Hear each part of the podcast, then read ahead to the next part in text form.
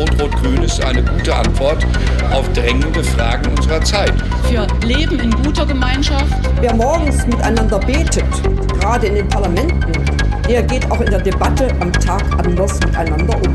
Wir müssen unsere großartige Identität endlich wieder. Wir wollen, dass dieser Konflikt möglichst schnell beseitigt wird und beendet wird. Da hat Russland natürlich auch eine zentrale Verantwortung. und Klimaanpassungsmaßnahmen.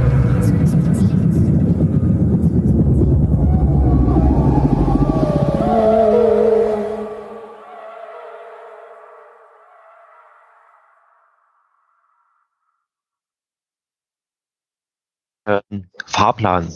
Ähm, machen kurz eine, eine Begrüßung, ne? Dann ähm, rattern wir, ratterst du kurz die, also ich werde dich fragen irgendwie, was weiß ich, wie, wie sieht's aus, ne? Dann hast du ja kurz den Wahltrend zur Hand, dass du den mal referierst und ähm, als nächstes dann das Thema mit Bildung ja, würde ich schon sagen. Genau, also ist die Reihenfolge Bildung, Inneres, Klima und zum Schluss nochmal Demokratie. Äh, ja, bei Demokratie weiß ich nicht ganz, äh, was ich dazu sagen soll. Also wirklich. Ja, steht auch nicht so viel drin, ne? Es ist halt, ja. Ja, also ich meine, äh, da steht so ein bisschen allgemein hier im Sinne von, wir wollen so ein bisschen ähm, die, die Bürger. Ja, die haben ja einen Punkt, ein starkes demokratisches Gemeinwesen. Aber der ist halt irgendwie nicht so. Genau, und da kann man ja mal, also damit kann man ja, ich will nicht sagen, was anfangen, aber das ist ja auch ein Punkt, ne? Also dass man hm. ähm, äh, das Wahlalter auf 16 senken, so, das ist das, was ich so.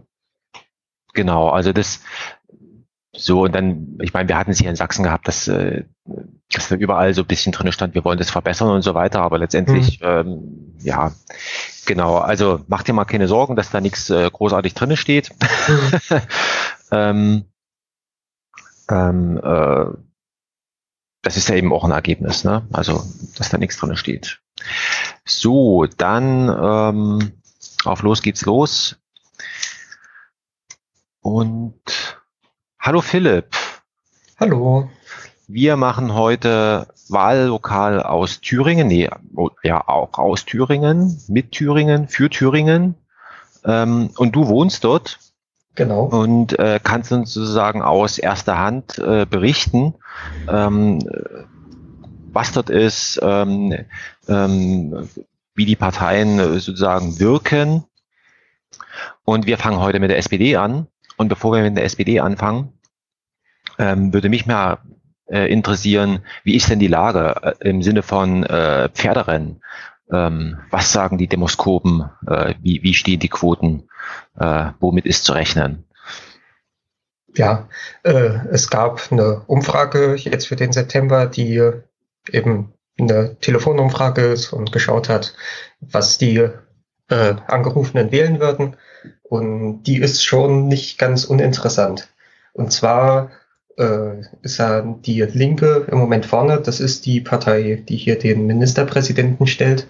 Das ist ein bisschen ähnlich wie in Brandenburg und in Sachsen bei euch gewesen, dass eben die Partei, die an der Regierung ist, einen gewissen Bonus bekommt, wenn die Bevölkerung nicht allzu unzufrieden ist. Das gab es ja bei euch auch zu sehen. Ja, genau. Das ist mal so, also ich glaube ja eher, dass es so eine Art Notwehr gegen die AfD ist, so nach dem Motto, ähm, wenn ich die verhindern will, dann, dann schmeiße ich meine Stimme sozusagen auf den größten Haufen und das ist bei euch äh, die äh, Linke, genau. Das ist im Moment die Linke und das ist auch ein sehr interessanter Punkt, weil der größte Haufen war bis vor kurzem die CDU. Also auch in der letzten Landtagswahl 2014 war das so. Und auch in den Wahlen davor, das war historisch gesehen immer die größte Partei. Die war, die hatte auch mal die absolute Mehrheit hier im Land errungen. Und mittlerweile ist sie nur noch an Position drei Und zwar hinter der AfD. Die ist knapp hinter den Linken die zweitgrößte Partei. Ja, da kann man mal sehen. Also die, es hat wahrscheinlich dann tatsächlich was mit Sichtbarkeit und Vertrauen und so weiter zu tun. Das ist schon, in, schon interessant. Hm. Vor allem, weil die CDU ja in der Opposition war. Eigentlich können sich ja Parteien, die in der Opposition sind, immer ein bisschen profilieren. Also sie müssen Regierungen nicht selber machen, können Forderungen stellen, die vielleicht nicht ja. ganz umsetzbar sind und darüber Pluspunkte sammeln. Ja. Und ja, also wenn ich sage, CDU war in der Opposition, wir hatten eine rot-rot-grüne Regierung und eben als erstes Flächenland einen, äh, einen linken Ministerpräsidenten. Da gab es damals viel, ja, dann die Medien viel drüber geschrieben, von wegen, was das denn bedeutet, von wegen Nachfolgerpartei von der SED und ja, genau, da hat man noch mal alles ausgegraben, was man noch irgendwie finden konnte. Das war damals ein Thema. Ganz so schlimm ist es nicht geworden. Also der Freistaat Thüringen ist jetzt nicht im Begriff, sich wieder in ein kommunistisches Regime umzuwandeln. Genau.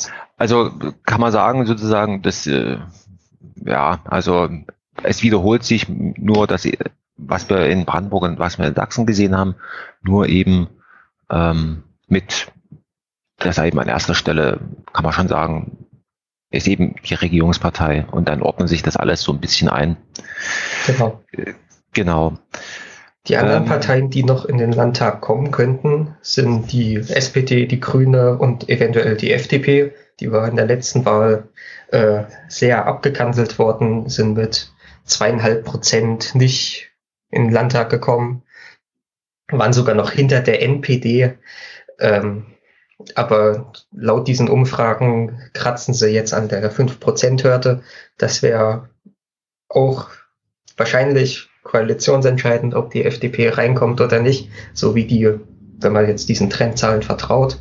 Die SPD und die Grüne werden beide voraussichtlich in den Landtag kommen und die SPD an fünfter Stelle, so wie das hier steht. Also die Grünen haben sie auch hinter sich gelassen. Also im Prinzip ja, das ist ja in Sachsen so ähnlich gewesen. Ne? Also die SPD war in Sachsen noch nie so, also ja, sie war immer so über zehn Prozent, aber nicht sehr, sehr viel.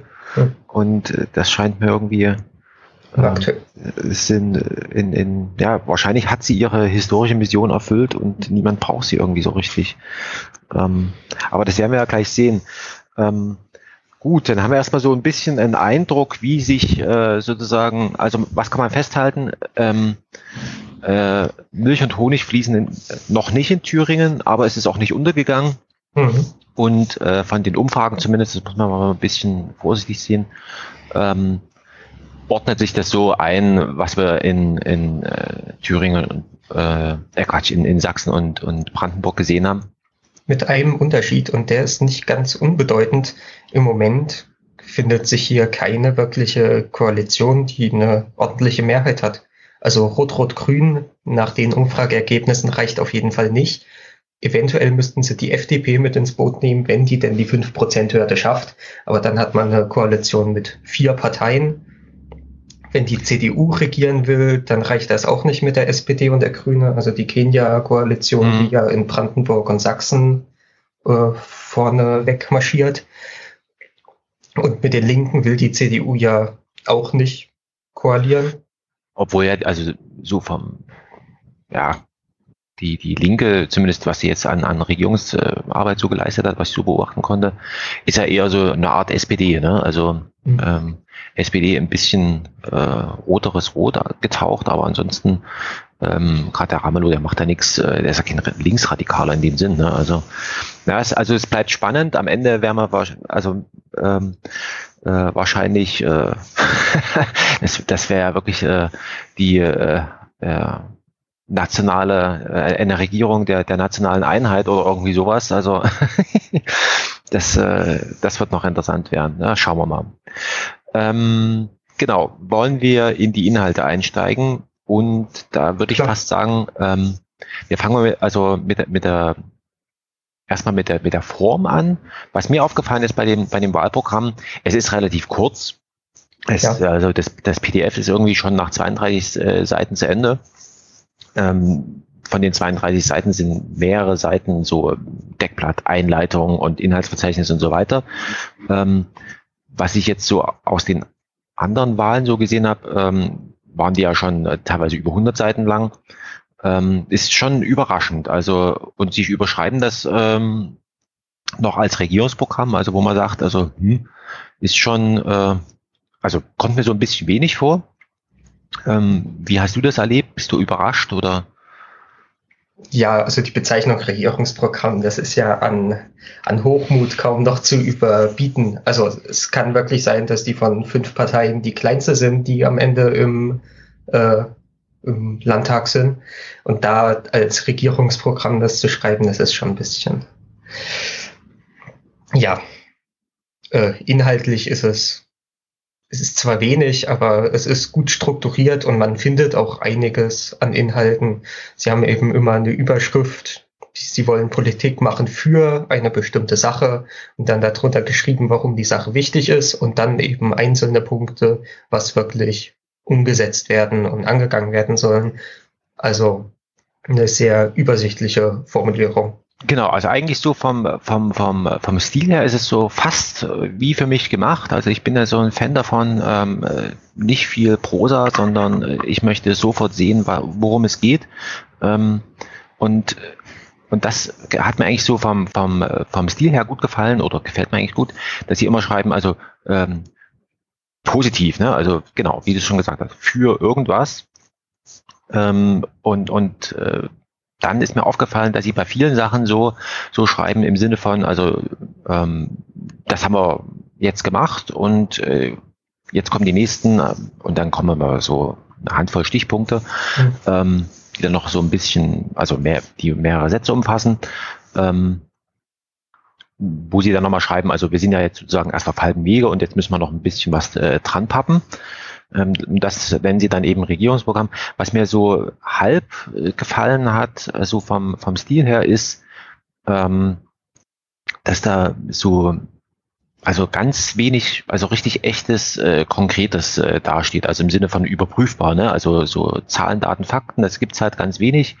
Ähm, das äh, finde ich so ein bisschen schade, aber das ist so, dass die Erfahrung, die ich auch mit den anderen Wahlprogrammen da aus, äh, aus den vergangenen Folgen da gemacht habe, ähm, aus irgendwelchen Gründen ähm, ist das wahrscheinlich ein Ding und Möglichkeit, dass man irgendwie sowas macht.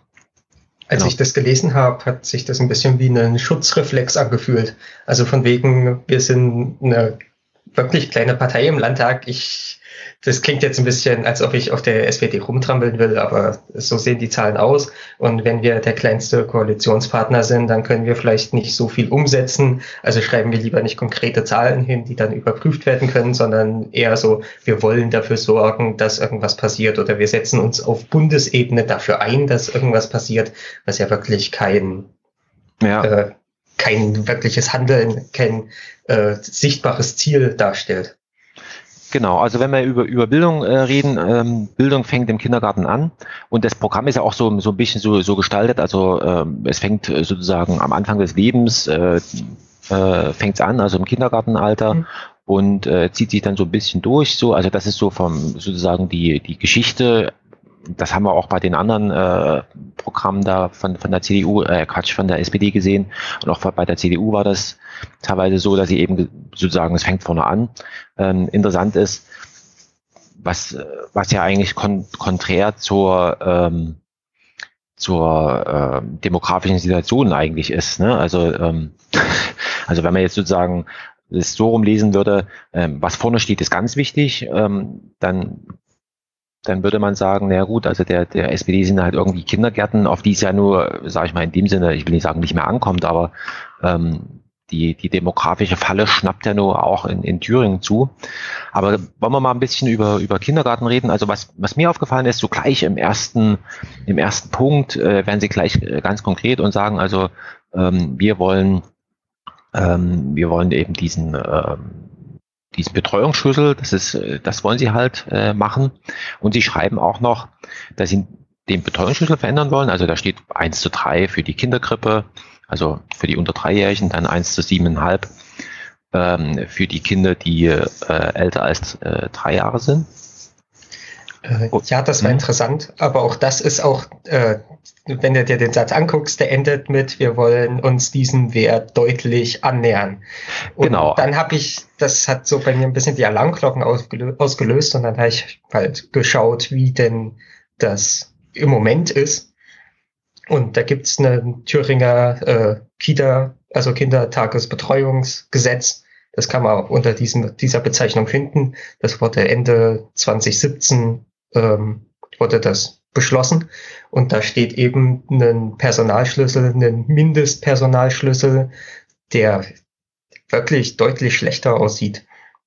Also vier Kinder dürfen von einer ja, pädagogischen Fachkraft äh, betreut werden, wenn sie das erste Lebens, also bis zur, zur Vollendung des ersten Lebensjahres, sechs bis zur Vollendung des zweiten Lebensjahres, acht Kinder bis zur Vollendung des dritten Lebensjahres. Also mhm. das ist ja dann weit weg von diesem eins zu drei äh, Schlüssel. Und wenn man sich das mit der, mit den äh, Kindertagesstätten anschaut, also was hier steht, bis zur Einschulung, dann sind das 16 Kinder, die nach der Vollendung des vierten Lebensjahres mhm. bis zur Einschulung eben von einer Fachkraft betreut werden dürfen, laut Gesetz.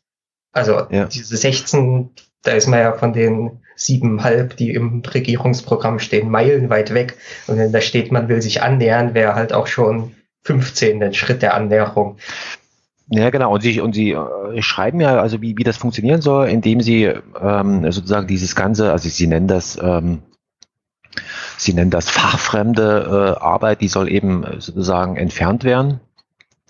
Ähm, also dieses typische ähm, ähm, Verwaltungs- und sonstiges, äh, was da eben noch, noch zu tun ist. Und, ähm, und Sie wollen eben die, die Erzieher befähigen, auch äh, ich schreibe 15 Prozent äh, für die fachliche Arbeit außerhalb von Gruppen, also ähm, also Vorbereitung, Nachbereitung, Fortbildung, Elterngespräche und mhm. so weiter. Ähm, also mir erscheint das, dass dieser Betreuungsschlüssel sozusagen letztendlich eine, eine Rechengröße ist, ähm, die sich mehr oder weniger dadurch ergibt, dass sie sozusagen die Arbeitsbedingungen für die Erzieher verbessern.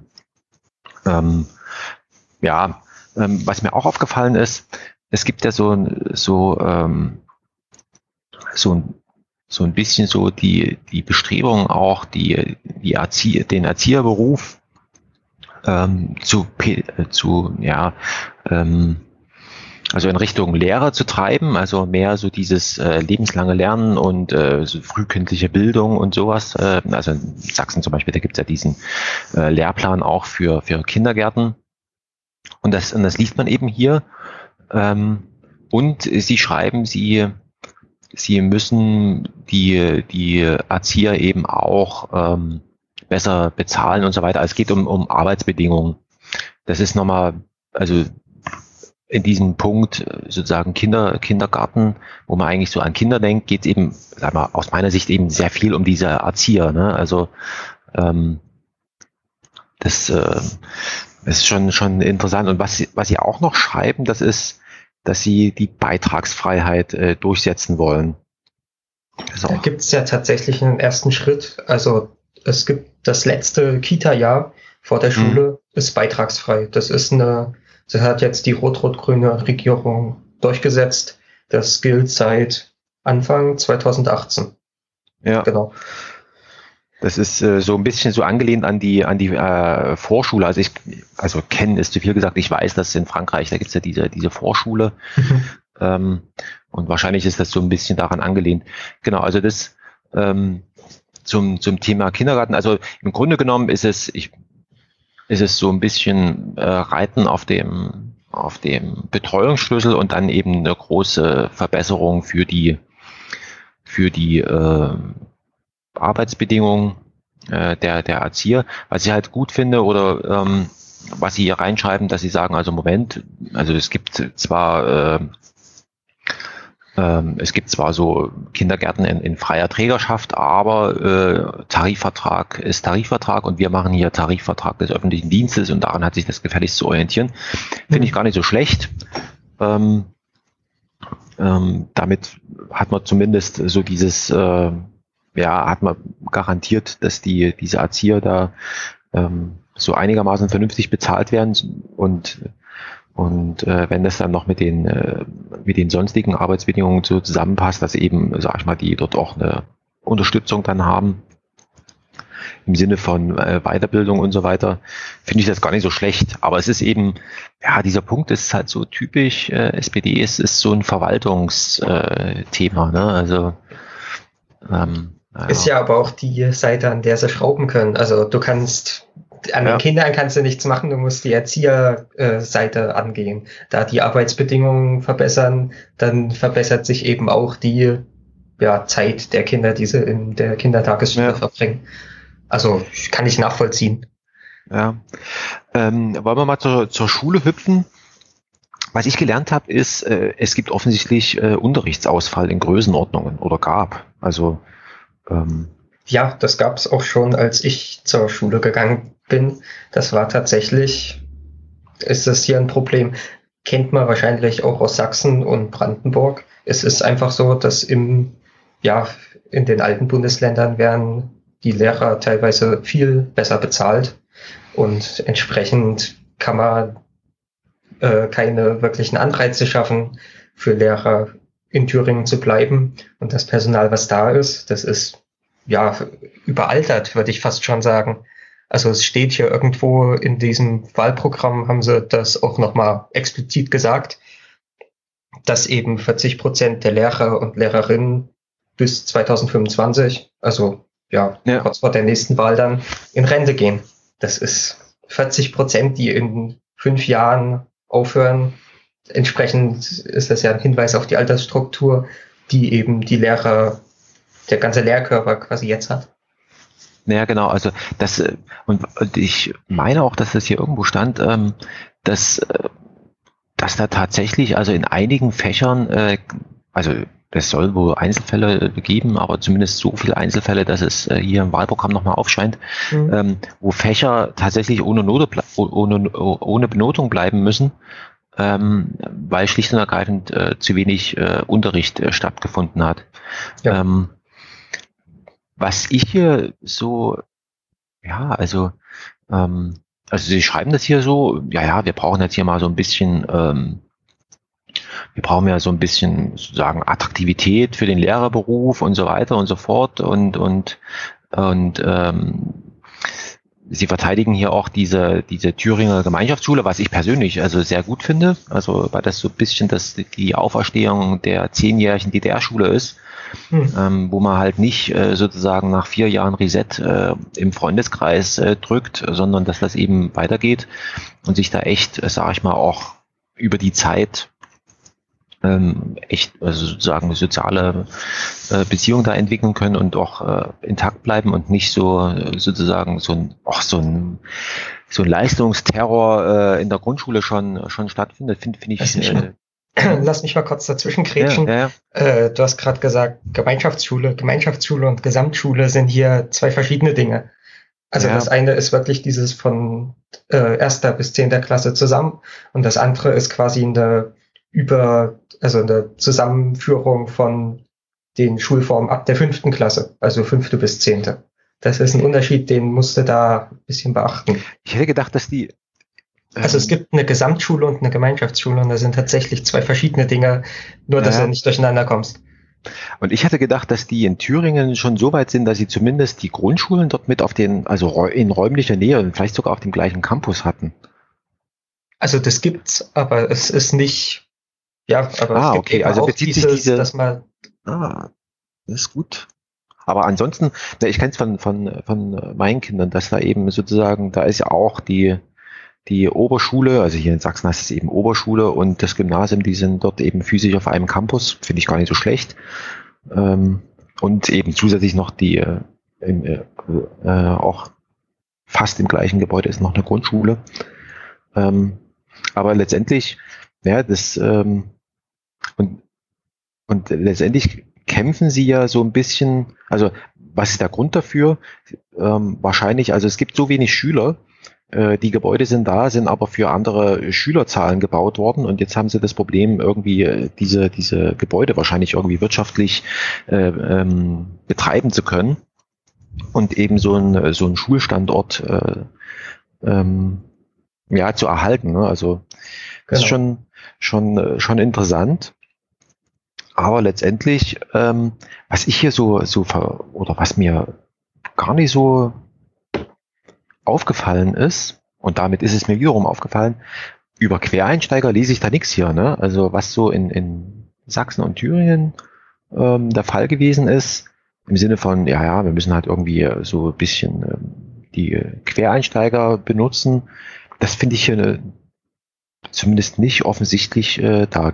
Ist das auch ein Thema in, in Thüringen mit, mit Quereinsteigern, die Lehrerschaft aufzufüllen? Hm? Es ist zumindest ein mutiger Ansatz zu sagen, dass eben diese 40 Prozent Lehrerinnen, die in Rente gehen, alle eins zu eins ersetzt werden sollen. Und zwar durch ausgebildete Pädagogen, also studierte Pädagogen. Das finde ich als Ansatz eigentlich sehr gut. Und es scheint wohl so zu sein, dass man das mit den, äh, mit den Universitäten und Hochschulen, die man in Thüringen hat, auffangen kann. Weil ansonsten hätte man wirklich reinschreiben müssen, wir müssen auch auf Quereinsteiger gehen. Und das also, habe ich genauso nicht gesehen.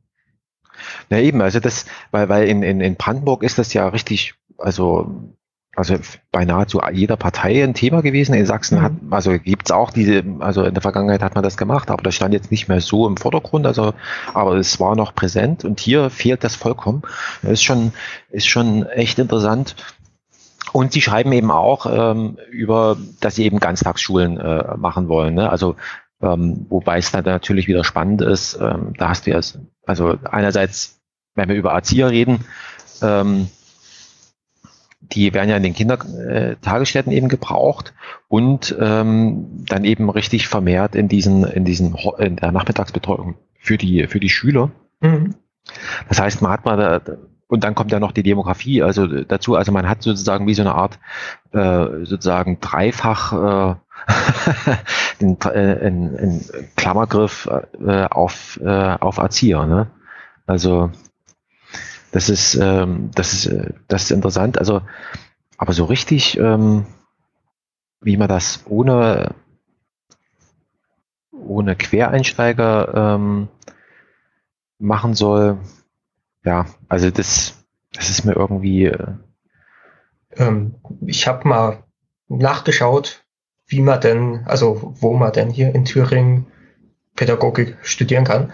Und es gibt tatsächlich vier verschiedene Standorte dafür. Zweimal in Erfurt, einmal die Universität und die Fachhochschule, dann die Universität in Jena und noch eine Fachhochschule in Gera. Also es gibt, scheint tatsächlich vier Standorte zu geben, die anscheinend die Kapazitäten haben, um die Lehrer, die in Rente gehen, auffangen zu können.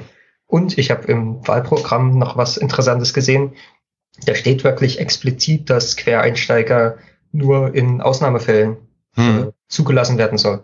Also das, wo in Brandenburg gesagt wird, wir setzen darauf, dass eben Quereinsteiger das ein bisschen auffangen, steht halt bei uns in Thüringen äh, im Gegensatz dazu, dass das wirklich eine Ausnahme sein soll, dass da auch äh, geschaut wird, dass entsprechende Kompetenzen da sind.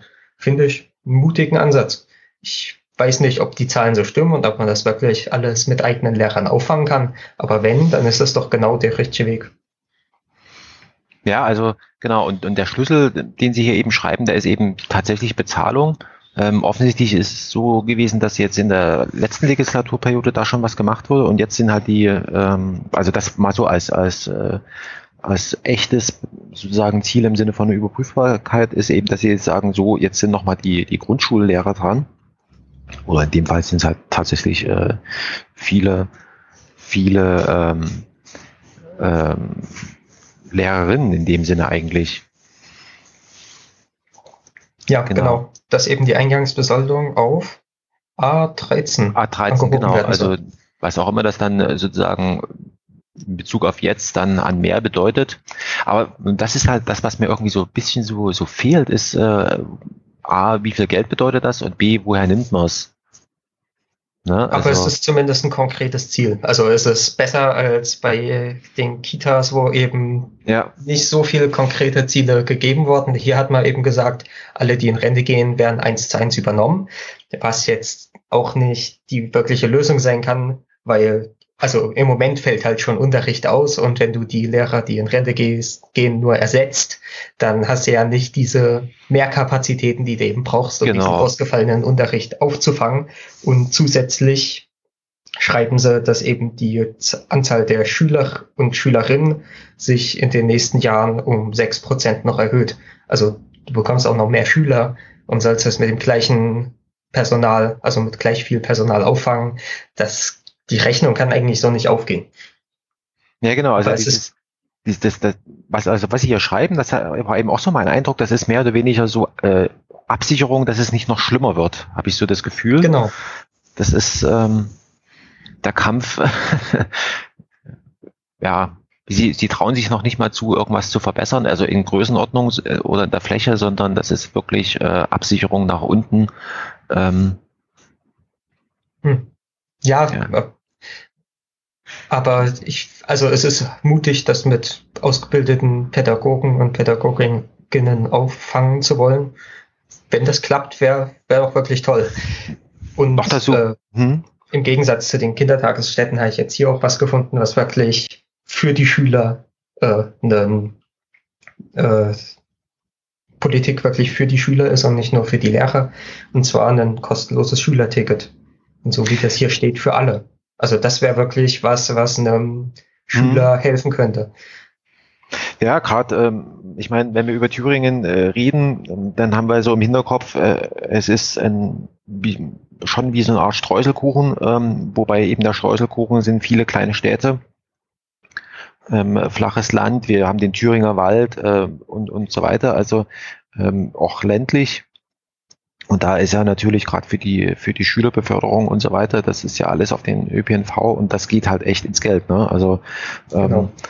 und ähm, das hat man eben auch hier so, also ich, die Grünen in Sachsen haben das hier gefordert und auch die SPD hier in Sachsen, eben auch so ein landesweites, landesweit gültiges äh, Schülerticket, ähm, dass, äh, dass die Schüler und eben auch Auszubildenden äh, dass die auch mal die in die Lage versetzt werden, auch mal sozusagen über den Tellerrand hinauszuschauen und das Land kennenzulernen. Ich glaube aber, das sind zwei verschiedene Dinge. Ja, ja, also, nee, also ich rede, ich, ich rede hier von, von, von Sachsen. Also da haben sie es so, ja, auf, ja. Die, auf die Azubis äh, noch, noch mit ausge, ähm, ausgedehnt. Das ist hier in Thüringen so ähnlich, aber so wie ich das sehe, ist für alle bis 18, also bis Volljährigkeit, mhm. ist es kostenlos für alle Schüler. Und es gibt ein Azubi-Ticket, was aber einen eigenen, äh, einen eigenen Beitrag von, glaube ich, 50 hm. Euro im Monat oder so äh, hat. Und den Rest übernimmt dann das Land Thüringen. Das wird auch aktiv so beworben. Also da steht halt der Preis von 150 Euro oder so und dann steht, du musst nur 50 Euro davon zahlen, den Rest übernimmt das Land Thüringen. Ja. Also tatsächlich, ja, also dieses kostenlose Ticket ist dann doch ein bisschen äh, attraktiver.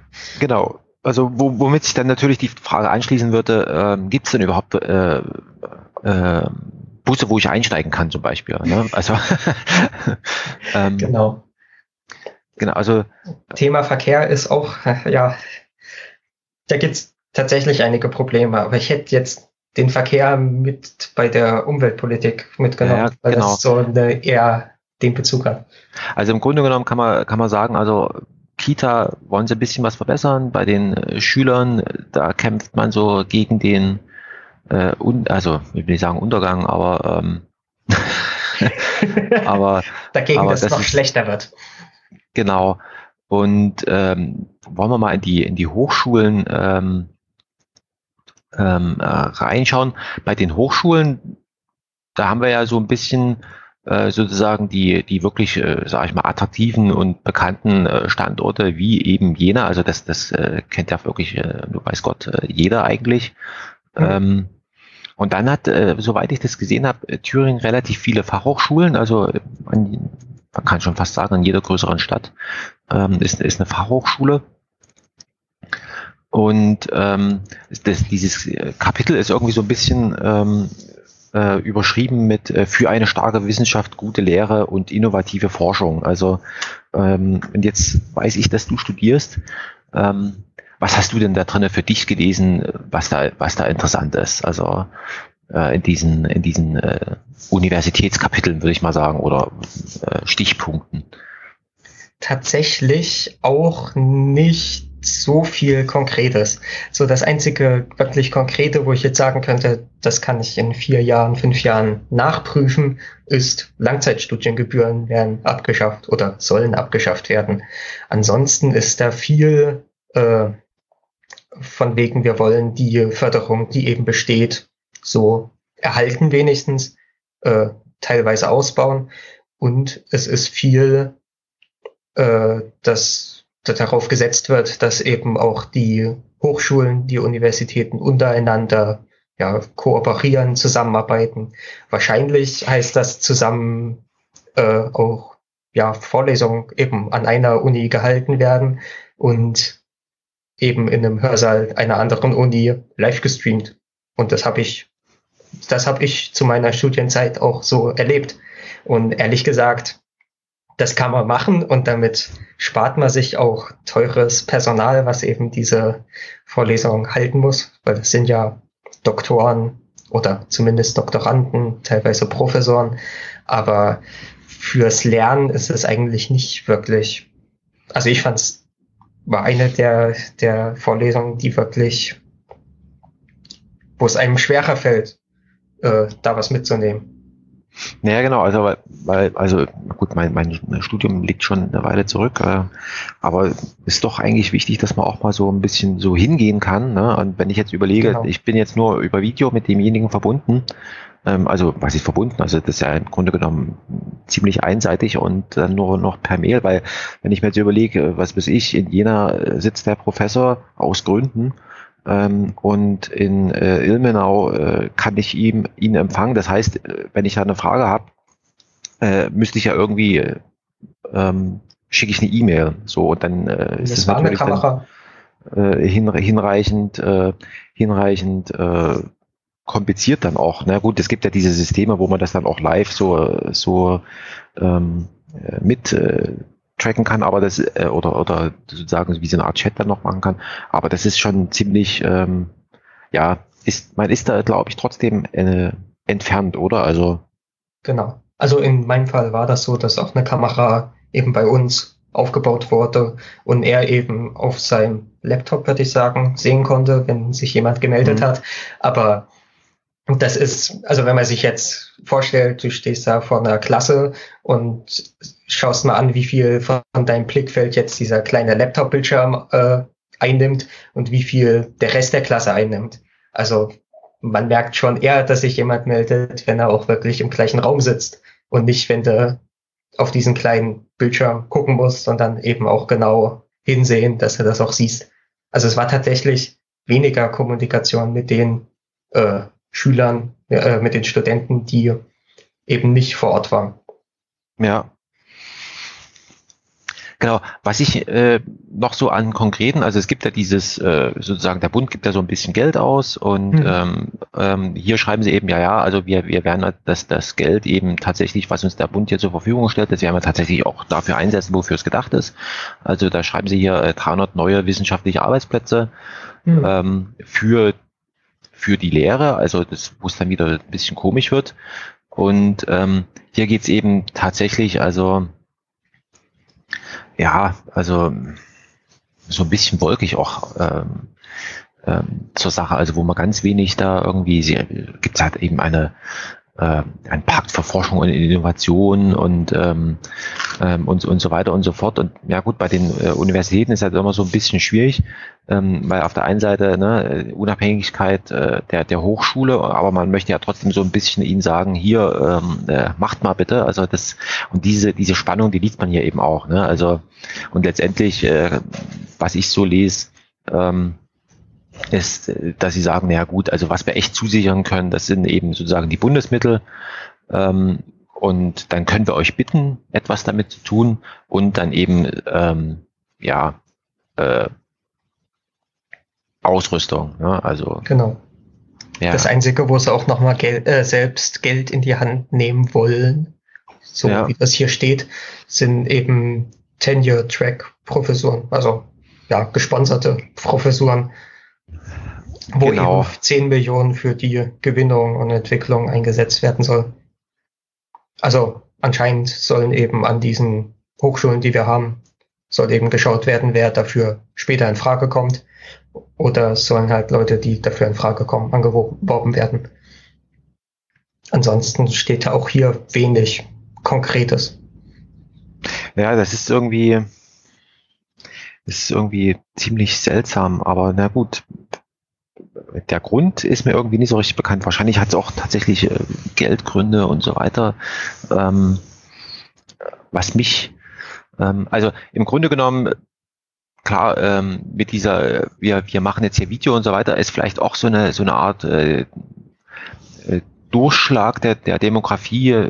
Professoren gehen in Rente, stehen nicht so sehr zur Verfügung. Man, anderswo ist es äh, vielleicht ähm, attraktiver. Äh, attraktiver und so weiter. Also müssen wir sozusagen mit dem wenigen, was wir haben, äh, müssen wir auskommen. Ähm, ja, es ist schon, ist schon interessant, also wie das, äh, wie das hier, hier durchschlägt. Ähm, und weil wir gerade bei, also vielleicht lässt sich, lässt sich dieses Bildungskapitel so zusammenfassen, ähm, es ist äh, nicht so sehr nach vorn gerichtet im Sinne von, also wir wollen hier mehr machen, sondern es ist mehr so eine, so eine Orientierung äh, nach hinten. Ähm, wir wollen es, dass es nicht noch schlimmer wird. Also, und wir machen das, was uns möglich ist, was wir tatsächlich irgendwie um, äh, um diesen Zustand zu erhalten und, und nicht noch. Also so würde ich jetzt erstmal zusammenfassen aus dem, was wir so, so gelesen haben, oder? Kommt auch so. Ja, äh, bevor wir das Thema jetzt ganz hinter uns lassen, ich würde noch mal einen kleinen Exkurs zur, ich will, will jetzt nicht sagen Geografie in Thüringen machen, aber du hast ja gesagt, so die Uni in Jena, das ist eine sehr mhm. bekannte, auch überregional. Dann haben wir eben eine Fachhochschule und eine Universität in Erfurt. Wir haben eine große Universität in Ilmenau und wenn man sich jetzt das mal anschaut, also wo die Universitäten, wo die Fachhochschulen sind, und wie viele äh, Studierende eben an diesen sind, dann bedeutet das, wenn du das unterstützen willst, dann wird halt sehr viel von dem Geld in die wenigen Städte, denen es wirklich gut geht, äh, geschickt. Also wenn man sich anschaut, wie sich so die Städte von den Einwohnerzahlen entwickeln und wie das mit Arbeitslosigkeit aussieht, dann gibt's halt hier vier ähm, Städte, die gewissermaßen herausragen. Also die wirklich eine sehr gute, ja, sehr gutes Dasein fristen. Und das sind eben Erfurt, Weimar, Jena und Ilmenau. Und das liegt daran, dass das eben die vier Städte sind, wo eine Universität ist, mit entsprechend viel Studierenden, wo sich eben auch äh, eine Industrie drumherum angesiedelt hat, die eben diejenigen, die ein Studium abgeschlossen haben, gleich aufnehmen, vielleicht schon für Abschlussarbeiten äh, bereitstehen, dass die eben in diesen ja, Betrieben geführt werden. Das heißt, wenn man Geld in die Hand nimmt, um die Universitäten zu stärken, dann ist das gleichzeitig auch Geld, was in die Hand genommen wird, um diejenigen Städte oder diejenigen Regionen, denen es eigentlich schon besser geht, zu stärken. Das ist so ein bisschen ein innerer Konflikt, weiß nicht ganz, wie der gelöst werden soll. Und besonders, äh, äh, besonders fällt das nochmal auf, wenn man sagt, wir haben einen gewissen Lehrermangel, wir haben auch einen gewissen Ärztemangel, das kennst du ja von dir mhm. in Sachsen genauso. Und dann schaut man sich an, wo kann ich denn Medizin studieren? Das ist genau, ja, eine Hochschule, also eine Universität und das ist die Friedrich-Schiller-Uni in Jena wo eh schon jeder dritte Stu äh, Studierende ist in Thüringen. Also die haben wirklich ein Drittel aller Studierenden sind in dieser einen Uni in Jena. Und dann schaut man sich an, wo kann man denn Pädagogik studieren? Hatte ich ja vorhin gesagt. Mhm. An den Universitäten in Jena und Erfurt, an der Fachhochschule in Erfurt und eben an einer sehr kleinen äh, Fachhochschule in Gera. Die haben, also äh, um Größenordnung weniger Studenten bei sich in Gera. Das heißt, wenn man das fördern will, was ich ja befürworte ich ja prinzipiell, aber das bedeutet dann halt, dass viel Geld eben an die großen äh, Standorte geht und eben auch an die Städte, die schon nicht so schlecht dastehen. Ja, das hat, hat gestern erst mit jemandem drüber gesprochen. Das ist hm. tatsächlich ähm, so ein Effekt, ähm, äh, wenn die sozusagen Kinder in Anführungszeichen, äh, wenn, wenn die jungen Menschen sozusagen erstmal in der Stadt angekommen sind, dann sind sie ganz schlecht und äh, mit sehr viel Aufwand nur sozusagen wieder zurückzuholen. Und ich glaube, das ist auch so das, was, was wir da beobachten können. Also wenn die sozusagen, wer einmal in Jena angekommen ist, ähm, ähm, der, der bleibt dann auch dort. Also egal, ob das jetzt, äh, ob das dann wirklich sozusagen das Jena ist oder ob das dann eine andere Stadt ist, aber wer erstmal aus der Fläche raus ist, der, und das ist halt tatsächlich etwas, ähm, ähm, wo man jetzt versuchen kann, das sozusagen wieder zurückzudrücken und sagen, okay, ja, ich verstehe schon, du möchtest hier studieren, dann mach das doch, ne? Ich äh, schieb die Universität äh, zu dir zurück äh, in, in, die, in die Fläche und mach sowas mit Außenstellen und so weiter. Ähm, das ist schon, ist schon schwierig, ne? Also dann ähm, Tatsächlich, also das kann man auch machen. Es gibt halt, wie gesagt, Fachhochschulen eben auch in äh, Städten, die außerhalb dieser ja, Großstädte liegt. Eben in Gera gibt es zwei Fachhochschulen, in Eisenach, in Nordhausen, in Schmalkalden. Ich weiß jetzt nicht, wie sehr du dich in Geografie auskennst. Nordhausen ganz im Norden von Thüringen, Eisenach ja. äh, weit im Westen an der Grenze zu Hessen, Gera ziemlich weit im Osten und Schmalkalden so ein bisschen im Südwesten. Also ist auch von der Fläche her ziemlich viel abgedeckt. Ja. Also wenn man da was machen will, dann müsste man eben viel äh, in diese kleinen Fachhochschulen reinbuttern. Und da ist dann der Ertrag, der da rauskommt, eben nicht ganz so. Ja, also das, das ist eben immer so dieses, äh, der, der, der Widerstreit, also ähm, der eben Demografie, Bevölkerungsdichte, Abwanderung und so weiter, ähm, wo, all, wo man all das wieder sehen kann, wo man sagt, also das ist immer so eine, so eine Überlegung, also ähm, mache ich da noch was oder lasse ich das ausbluten oder, oder wie auch mhm. immer, ne? Also ähm, und und ich glaube, so, das ist, äh, ist schwierig, ne? weil aktuell leben ja dort in, in, der, in, der, in der Fläche noch, noch Menschen und man möchte es eigentlich auch, dass die dort auch, auch bleiben können.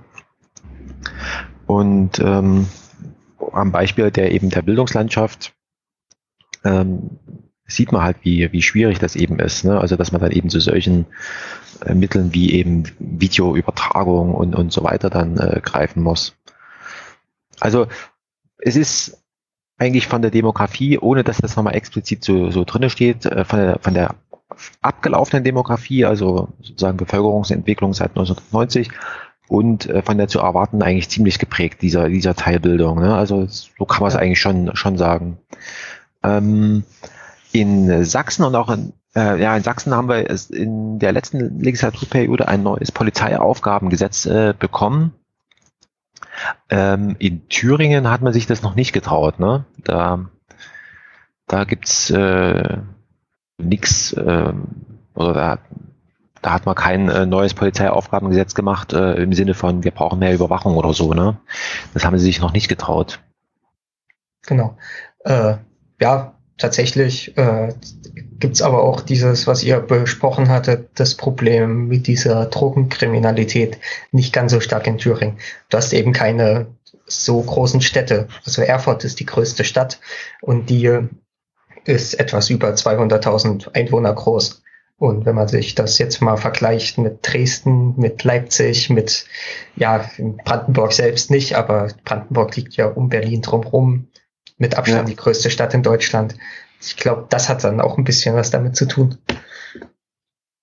Also sozusagen ähm, Thüringen äh, aufgrund der mangelnden äh, Metropole ist das, was, was das angeht. Ähm, aber tatsächlich, äh, also sozusagen steht es, äh, sag mal, äh, besser da. Ähm, ähm, tatsächlich, also wenn wir jetzt so ein bisschen in die Innenpolitik, äh, in Richtung Polizei und, und Justiz und solche Sachen reingehen, ähm, äh, Sie schreiben ja hier, also überschrieben ist es für ein sicheres Thüringen und der erste Satz ist, ist gleich, also ähm, es ist ja, es ist ja schon sicher, ne? also im Prinzip, genau. äh, wir, wir brauchen nichts zu machen, also die, die Statistik ähm, äh, sagt alles. Und, und im Kontrast dazu schreiben sie dann aber doch schon äh, ziemlich, ja, viele Punkte, äh, wo sie alles was machen müssen. Also das steht für mich so ein bisschen im, im Widerspruch ähm, so einfach von, von, von der Anzahl ähm, der, der Unterpunkte, was Sie machen wollen. Was wollen Sie denn eigentlich machen? Was ist, äh, was haben Sie da vor? Na, ganz vorne an steht wirklich eine, äh, eine konkrete Zahl, die man hier rausschauen kann. Und zwar, dass er 350 Polizeianwärter und Anwärterinnen pro Jahr äh, haben wollen. Also die Zahl darauf erhöhen und eben da festsetzen. Mhm. Das ist ja was, was man auch in Brandenburg ähnlich gesehen hatte. Da kann ich mich an eine Zahl von 450 Anwärter pro Jahr mhm. erinnern. Wie das jetzt in Sachsen war, da müsstest du mir auf die Sprünge helfen. Also da ist die magische Zahl 1000. Okay. Ähm, also genau, also sie, sie wollen halt äh, die ja, es ist halt wie, wie überall. Also irgendwie sozusagen geht es so ein bisschen um äh, Präsenz in der Fläche. Also sie haben gemerkt, äh, es lässt sich nicht alles mit Kameras und Automaten irgendwie bedienen, sondern äh, damit der, damit die Bevölkerung weiß, äh, der Staat ist noch da, muss er ab und zu mal sichtbar sein. Und dafür soll es halt, soll es halt äh, sozusagen, das müssen halt Menschen leisten. Ja. Ähm, kann man ja einen Vergleich ziehen, was so von Polizeianwärtern zu, also im Vergleich zur Bevölkerung der Bundesländer. Und da muss ich sagen, dass Sachsen vier Millionen etwa an hm, Einwohnern hat. Ja. Äh, Thüringen hat etwa zwei Millionen, äh, Brandenburg zweieinhalb, wenn ich hm. das jetzt schnell richtig gegoogelt habe. Ja. Also Sachsen hat etwa doppelt so viele Einwohner wie Thüringen und will aber dreimal so viele Polizeianwärter haben. Ja. Naja, das, äh, das Problem ist, in, in Sachsen hat man halt in der Vergangenheit ziemlich äh, gespart an diesen Sachen und hat sich dann eben auch so Konzepte überlegt, wie, äh, also es hieß dann Sicherheitswacht, also du machst sozusagen irgendwie einen sechs Wochen Kurs ähm, mhm. und dann darfst du Streife laufen, solche Sachen. Also solche Experimente hat man aber meines Wissens in Thüringen nicht gemacht. Äh. Nee, ich. also. Genau. Also ich kann mich natürlich bei sowas immer irren, aber nein, äh, kann ich mich jetzt nicht dran erinnern. Ja, man, also man ist ja draußen auch ab und zu doch mal gerade als, als Student äh, auf der hm. Straße unterwegs und und ähm, und äh, wäre dir ja aufgefallen. Ähm, was mir auffällt, dass dass sie jetzt hier so schreiben, naja, also ähm, auch hier äh, sozusagen Verbesserungen der, der Arbeitsbedingungen und äh, wir müssen so ein bisschen mit Respekt arbeiten und so weiter ähm, und, und, äh, und die Ausstattung äh, verbessern. Das, ähm, ja, also, und, und was sie hier explizit schreiben, und das hat mich so ein bisschen so, so getriggert, und das ist eben wirklich, also weil ich ja so, sozusagen ähm, beruflich damit zu tun habe, dass es eben äh, diese, ähm, ähm, also sie schreiben hier Predictive Policing against äh, äh Burglary, ähm, also sprich, also was verbirgt sich dahinter? Ähm, Sie wollen eine Software einsetzen, die sozusagen beobachtet äh, und Wahrscheinlichkeiten ausrechnet, ob jetzt in der nächsten Minute in Anführungszeichen äh, damit zu rechnen ist, dass bei dir eins eingebrochen wird. Also so, solche Sachen, äh, wo dann eben, und das ist eigentlich so das, wo ich sage, also Leute, muss das sein? Ähm, wo eben jede Menge Daten da reinfließen, die man aus äh, öffentlichen und halböffentlichen äh, Quellen da eben hat, ähm, wo ich sage, äh, im Grunde genommen reicht dann vernünftiger Streifendienst, ähm, Präsenz in der Fläche. Ähm, aber das ist, ja, also das, das haben wir in, in Bayern wird das, also in München wird das eingesetzt, ähm, wo dann eben auch ja, ich finde es halt irgendwie komisch, also äh, solche Sachen an eine Software ähm, auszulagern und die dann für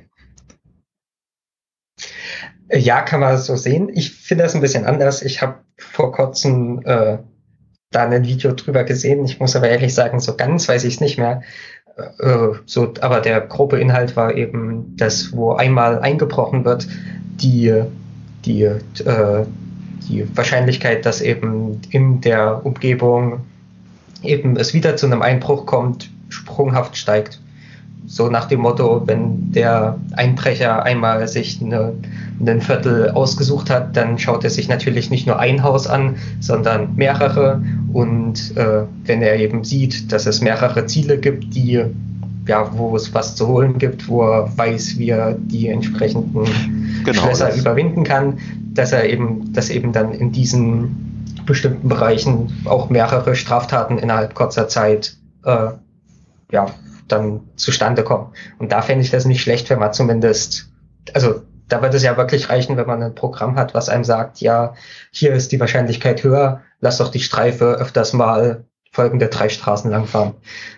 Ja, also mit diesen, mit diesen ähm, Predictive, äh, ähm, also mit diesen Vorhersage-Applikationen, also wie gesagt, also ich habe da so meine Schwierigkeiten. Also äh, in, ist zwar jetzt ein bisschen weit hergeholt äh, oder sagen wir räumlich entfernt. Also ich, ich habe Kollegen in Chicago und dort ist das in, in Bereichen wird das exzessiv eingesetzt. Da kommt dann, wird dann eben auch über, äh, werden Verkehrskameras ausge, ausgewertet, Identitäten geprüft und so weiter, wo dann eben auch äh, so eine Art äh, Scoring gemacht wird, wo dann eben so nach dem Motto, äh, wird eben Anzahl der Polizeikontakte, die du hattest, ähm, ähm, entscheidet dann darüber, ob du nochmal, ob ob es eine Personenkontrolle nochmal gibt. Und Polizeikontakt heißt äh, tatsächlich, du bist irgendwo als Zeuge, tauchst du irgendwo auf oder du hast selber mal die Polizei gerufen oder wie auch immer. Also und, und das sind halt so Sachen, wo ich sage, also ja, also aber letztendlich ähm, was ich hier, und das finde ich eigentlich ganz positiv, was ich hier äh, sehe, sie, sie wollen ähm, nicht dieses äh, bayerische Polizeigesetz einführen. Also das habe ich hier zumindest nirgendwo gelesen. Das finde ich gar nicht mal so schlecht. Äh, ähm, also dass sie nicht so hardcore drauf sind. Ähm, und das andere, was mir an dem Kapitel noch so noch so auffällt, ist, ähm, dass sie nicht nur über die Polizei da irgendwie äh, darauf eingehen, sondern eben auch ganz äh, grundsätzlich mal so ein bisschen, ähm, also es heißt ja äh, sozusagen Sieres Thüringen, ähm, auch über eben die Bedrohung aus dem rechtsextremen Bereich und und dass sie eben tatsächlich, also hier auch, äh, also steht ja echt im Wahlprogramm drin, ne, ähm, habe ich so sonst äh, nirgendwo gelesen, dass sie hier tatsächlich die Verbindung von den äh, äh, von der AfD eben tatsächlich in die rechtsradikalen, also in das rechtsradikale, rechtsextreme Milieu dann eben ziehen und sagen, also so geht's ja nicht. Ne? Also und sich dann eben aus, also das ist sozusagen das Vorgeplänkel, um dann zu sagen, also wir brauchen hier diesen ähm, diesen Verfassungsschutz und der soll noch mal ein bisschen äh, aufgestockt und besser ausgestattet werden. Ja. Äh, Finde find ich finde ich interessant, also dass sie ähm, und Überraschung, Überraschung, wir sind hier sicheres Thüringen. Ähm, Sie sprechen nochmal über Feuerwehren und Rettungsdienste. Also, wo es auch Probleme der Besetzung gibt und, und auch der Ausstattung. Also, was wahrscheinlich echt mit der, mit der Fläche zu tun hat. Also, äh, wenig ja. Menschen auf größerer Fläche. Also, ja, nicht ganz so schlimm wie in Brandenburg, aber äh, nicht so toll wie in Sachsen. Aber finde ich gut, dass das mit in dem gleichen Punkt genannt wird. Also ist ja tatsächlich, du brauchst nicht nur eine Behörde, also du brauchst nicht nur einen Beamten, wenn bei dir eingebrochen wird, du brauchst halt auch jemanden, der dein Feuer löscht, du brauchst, mhm. naja. äh, also das ist schon, äh, geht schon in die gleiche Richtung und das so zusammenzufassen, ja, finde ich toll. Wenn man halt sagt, Sicherheitspolitik ist nicht nur, wir stocken die Polizei auf und geben dir mehr Befugnis, wir machen was beim Verfassungsschutz, sondern es ist ja tatsächlich auch, wir rüsten Feuerwehren auf.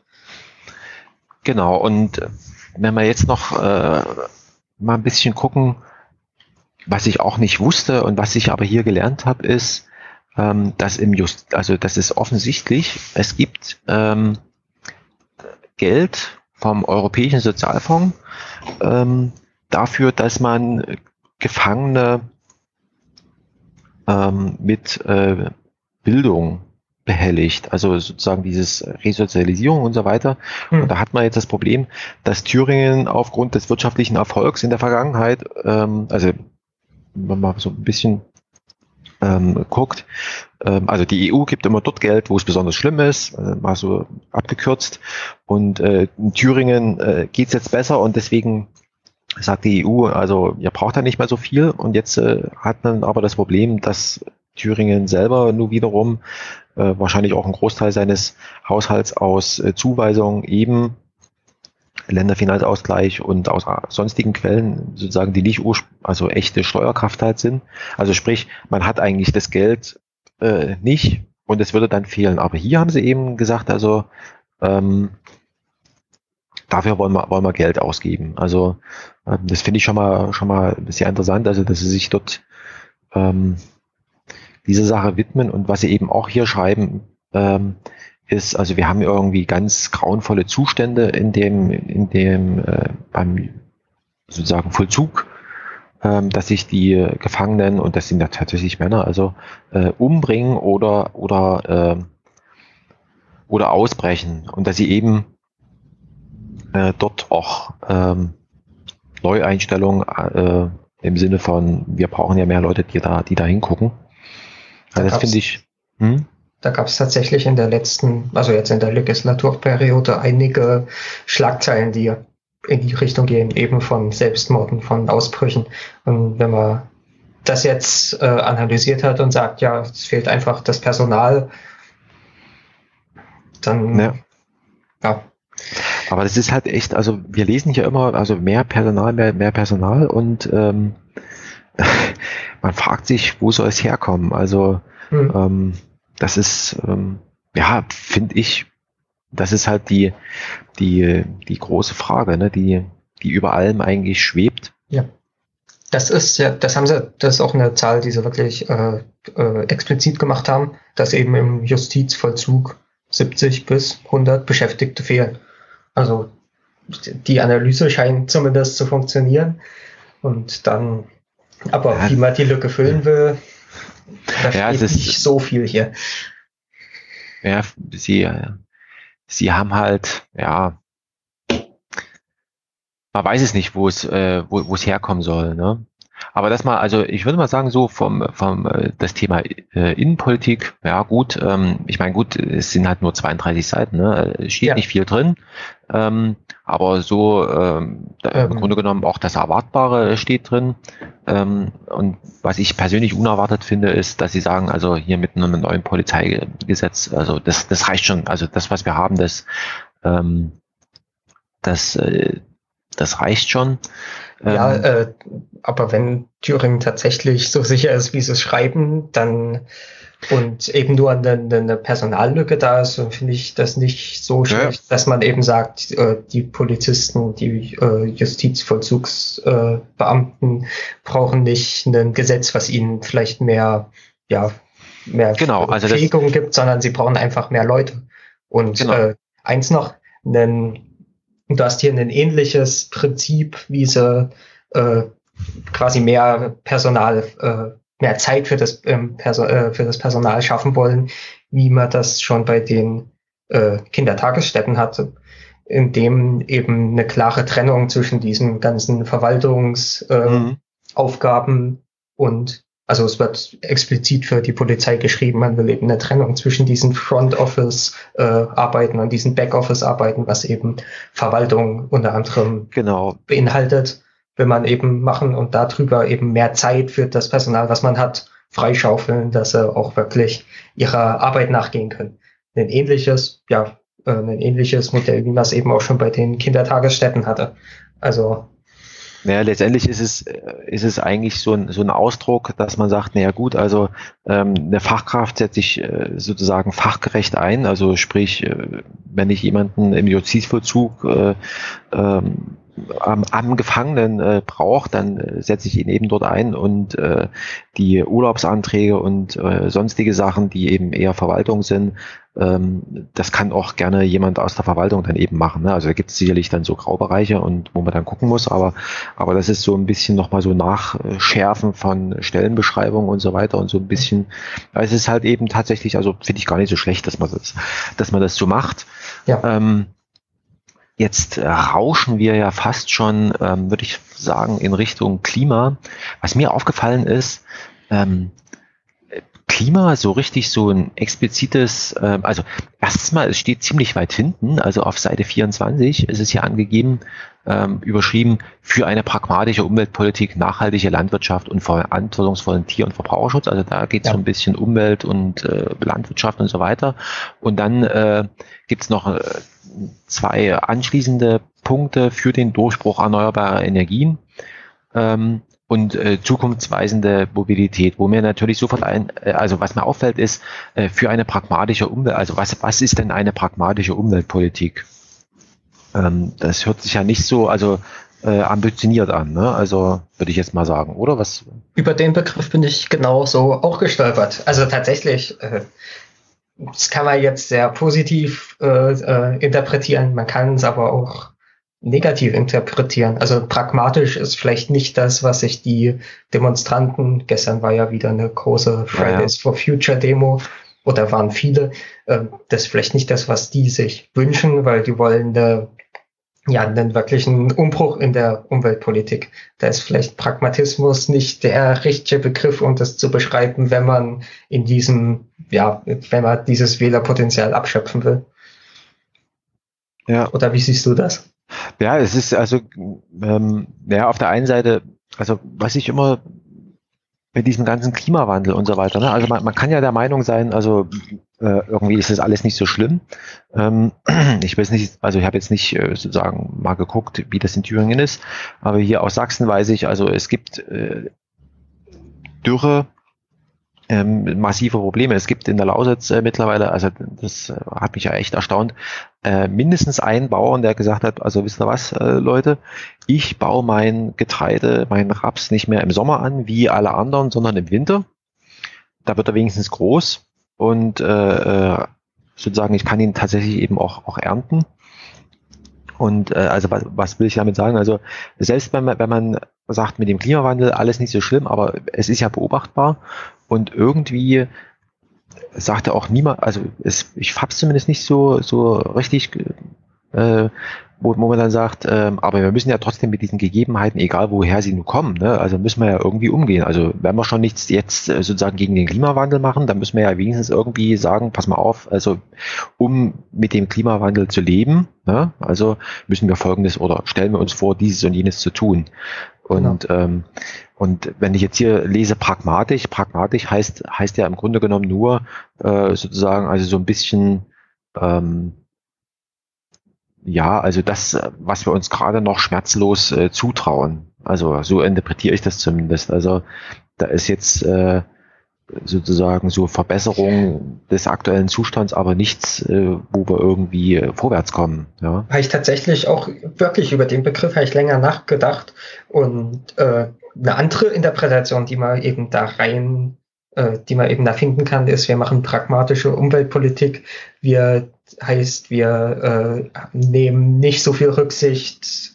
Ja, klingt jetzt auch irgendwie nicht so toll, aber ja, wir nehmen eben nicht so viel Rücksicht auf das, was die, was die Bevölkerung äh, gerne haben will, sondern wir machen eben das, was, äh, was nötig ist. Also es ist ja tatsächlich eine, wenn man äh, Umweltpolitik macht, wenn man gegen den Klimawandel was machen will, dann muss man eben etwas tiefere Einschnitte machen. Und da wäre ein gewisser Pragmatismus, der eben sagt, wir können nicht äh, auf alles Rücksicht nehmen. Wir können zum Beispiel nicht darauf Rücksicht nehmen, dass äh, eben die entsprechenden äh, Landwirtschaftsbetriebe auch einen gewissen Gewinn erwarten oder sowas. Wäre vielleicht nicht die falsche Herangehensweise, aber dann kann man doch da ein anderes Wort hinschreiben, was das auch wirklich was ja, aber das, Punch hat. Naja, ich glaube aber, das hängt irgendwie auch mit dem Selbstverständnis der SPD zusammen. Das ist halt eine hm. mittlerweile eine so eine, also ich sag, das ist eine Ver Verwalterpartei. Also die ja. Also die machen halt, also wir haben jetzt hier so ein bisschen so, so einen Plan und wir, wir verwalten das, aber sozusagen für Innovation und, und so ein bisschen so nach vorne denken, was ist in äh, 20 Jahren oder sowas, das machen halt, dafür sind andere zuständig. Wir machen das, was jetzt ansteht. Und das, und so, und so liest das halt, also da, da kommt halt, kommen halt so Sätze raus, also wo man sich fragt, also ähm, was, was soll das? Also warum, warum schreibt man sowas auf? Also der Boden ist die Grundlage aller Pflanzenformen und damit aller äh, in der Nahrungskette auf ihn an, äh, aufbauenden Lebewesen. Da, da sage ich mir, genau, also da hat jemand in Biologie aufgepasst, richtig. Ähm, unser Ziel ist der Schutz des Bodens und eine Umkehr der Trends zur Flächenversiegelung. Ja. Und dann kommt's, also dieser Ansatz beinhaltet die Integration von technologischen Innovationen und so weiter und so fort. Und also letztendlich, äh, aber wo du dann sagst, ja, ja, verstehe ich, also das ist so ein bisschen Beschreibung, aber äh, wie soll es denn gehen? Und dann kommt dann eben raus ein ökologisches Flächenmanagement. Das steht so als Wort irgendwie so so so, ja. so darum, ohne dass da irgendwie was was heißt das, was bedeutet das ähm, und und äh, woran ändert sich also in, in welcher Beziehung steht das zu dem aktuellen Zustand und so weiter. Also das ist so irgendwie so ähm, lustlos eigentlich so, ne? Also es ist nicht, hm. ja, es ist umweltpolitisch wirklich nicht gut formuliert. Und bei dem Punkt, den du gerade angesprochen hast, äh, finde ich besonders gravierend so das, was im letzten Satz steht, dass eben äh, bei, also was man eben statt einer Neuversiegelung wieder will, das ist noch gut. Eben Ausgleichsflächen, mhm. Redandorierung und wenn man ungenutzte versiegelte Flächen hat, dass diese eben vorwiegend benutzt werden. Aber das dann steht, dass eben äh, die Versiegelung von natürlichen Böden und landwirtschaftlich genutzter Fläche dann gleich gewertet werden. Das kann doch eigentlich so auch nicht sein. Also du kannst auch nicht sagen, der Boden, der in einem, ja, in einer natürlichen Fläche, äh, also der natürliche Boden vielleicht in einem Wald ist jetzt genauso viel für diesen Punkt wert wie der Boden, der landwirtschaftlich genutzt wird. Das ist doch, naja, also, dass das also, gleichgesetzt wird, verstehe ich nicht. Naja, genau. Also das, äh, ähm, ja, und, und äh, ja, ich weiß auch nicht. Also ähm, kommt auch so, es ist so, also hier steht vieles, wo, wo du im ersten Augenblick sagst, ja, ja, genau, ja, finde ich, finde ich gut. Ähm, und wie machen wir es jetzt? Und dieses Wie machen wir es jetzt, das wird halt, äh, das, das steht dann halt nicht mehr da. Ne? Also es steht genau. zum Beispiel einer Verengung der Sortenvielfalt und die Entwicklung von Monopolen bei der Saatgutherstellung werden wir entgegenwirken. Heißt, wir machen jetzt äh, Open Source äh, Saatgut, was sich jeder irgendwie äh, selber äh, sozusagen beschaffen was, was macht ihr hier? Ne? Und, und das ist so das, wo ich sage, ja, man kann, also diese Sätze hätte ich auch hinschreiben können, ne?